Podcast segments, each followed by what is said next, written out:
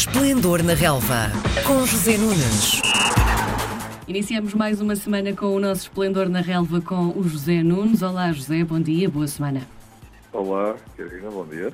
Vamos começar por falar então do Sporting, que no sábado à tarde foi visitar o Santa Clara, a Ponta Delgada, conseguiu 1-2-1 e venceu, aliás, como tem sido também praticamente um, sempre nesse campo, mas precisou de soar, verdade seja dita, para sair de lá com os três pontos. Achas que há ajustes que Ruben Amorim precise de fazer na equipa para o jogo em atraso contra o Gil Vicente na quarta-feira que vem? É claro que, mais a mais estando nós no início da temporada, a afinação de processos é um processo constante, é desenvolvimento. Agora, eu acho que o Sporting está bem, não é? Quer dizer, vamos ver o que é que tem feito o campeonato até agora. É já foi eliminado da Liga Europa, um enormíssimo, enormíssimo revés. Mas no campeonato, em quatro jogos, três vitórias e um empate, com o Porto. Uh, se o Sporting ganhar ao Gil Vicente na próxima quarta-feira, ficará no mínimo isolado no segundo lugar da classificação. Resta saber o que é que o Benfica vai fazer hoje frente ao momento. O Sporting tem 10 pontos, o Benfica tem 12, nesta altura.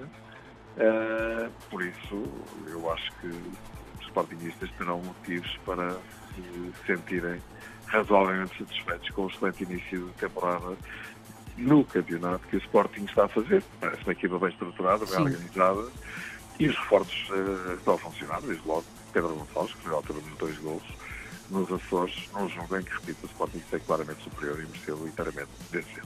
Muito bem, à noitinha também tivemos o Porto Gil Vicente, o Porto que já não ganhava também há três jogos, no total de todas as competições. Impôs a primeira derrota da época ao Gil Vicente com um 1-0, que foi um resultado conseguido também um bocadinho à custa destas alterações feitas por Sérgio Conceição neste 11. Um, é de crer que esta organização tática vá manter-se para o jogo da Liga dos Campeões amanhã com o Olympiacos? Achas que sim? Francamente, francamente não sei. Uh, não estou seguro que Sérgio Conceição passe a jogar com este sistema de uma linha defensiva de 3, com o Gil Vicente jogou em 3-5-2, com o Manchester City tinha jogado de forma diferente, apenas com um avançado na frente. Uh, não sei, não sei o que é que passa pela cabeça de Sérgio Conceição, admito que... Não tens o poder adivinhatório nem uma bola de cristal também, não é? Exato, exato. Mas, francamente, eu acho que o Porto se é verdade que nestes últimos dois jogos jogou dessa maneira, com uma linha defensiva de três uhum. atrás, não significa que uh, vá eh, daqui para a frente replicar muitas vezes o sistema. Não sei, temos que esperar para ver o que é que está na cabeça de Sérgio Conceição.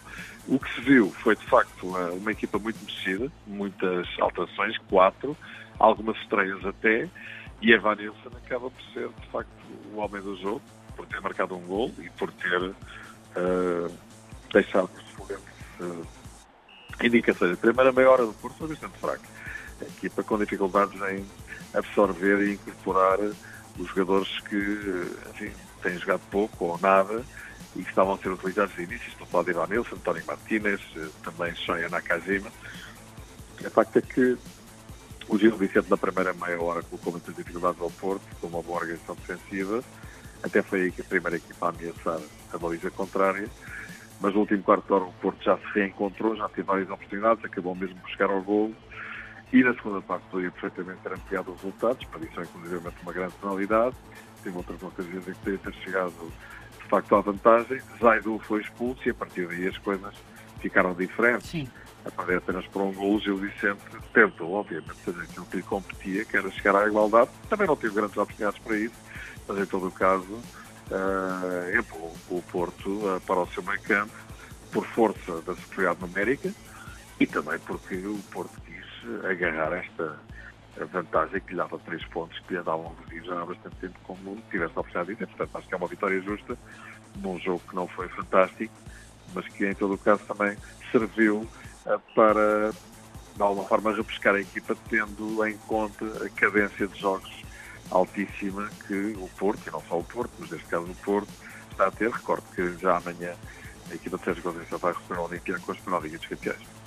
Entretanto, fazemos também aqui um bocadinho uma antevisão do jogo desta noite. O Benfica vai receber no Estádio da Luz o Belenenses Sade.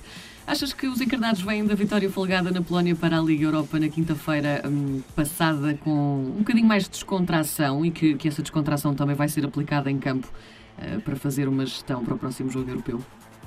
Bom, o Benfica assim, tem feito até agora um campeonato uh, absolutamente irrepreensível. Quatro jogos, quatro vitórias, três gols marcados, três sofridos. Uh, o Belenenses é o 14 classificado, tem uma vitória, dois empates e uma derrota. É uma equipa que sofre poucos gols, é uma equipa difícil de bater. Aliás, Jorge Jesus chamou a atenção para esse aspecto. A equipa de Petit defende bem, tem apenas dois gols eh, consentidos. Uh, mas o, poder ofensivo do Benfica e o momento que atravessa dão-lhe, claro, favoritismo para este jogo, mais a mais sendo disputado na luz, ainda que sem público. Agora é bom não esquecer que nos últimos dois anos, nas visitas do Belenenses Estado ao Estádio da Luz, o Benfica passou sérias dificuldades. No ano passado ganhou por 3-2, ou na época passada, e há dois anos, uh, já com Bruno Lage, 2-2. Aliás, foi o único jogo que o Benfica não ganhou naquela Sim. incrível segunda volta que lhe deu o título de campeão com o Bruno Lage, e estava a ganhar por 2-0. Portanto, uh, é provável que Jorge Jesus vá mais ou menos desconfiado por este jogo. Mas sim, o Benfica claramente é favorito porque realmente é uma equipa muito forte, muito poderosa, principalmente no momento ofensivo, mas atenção à organização defensiva da equipa do Benfica, que tem causado alguns problemas e, eh, enfim, para os quais uh, seguramente Petit deverá estar a pensar em repeti-los, em replicá-los nesta partida, o Mendes conseguir chegar à baliza do Benfica e, se possível, marcar. Muito bem, está feita então a análise desta semana. Na próxima segunda-feira há mais Esplendor na Relva com José Nunes. Obrigada, Zé. Combinado. Boa semana. Um beijinho. Às segundas-feiras, José Nunes comenta a jornada desportiva. Esplendor na Relva, às 10h30 da manhã, na RDP Internacional.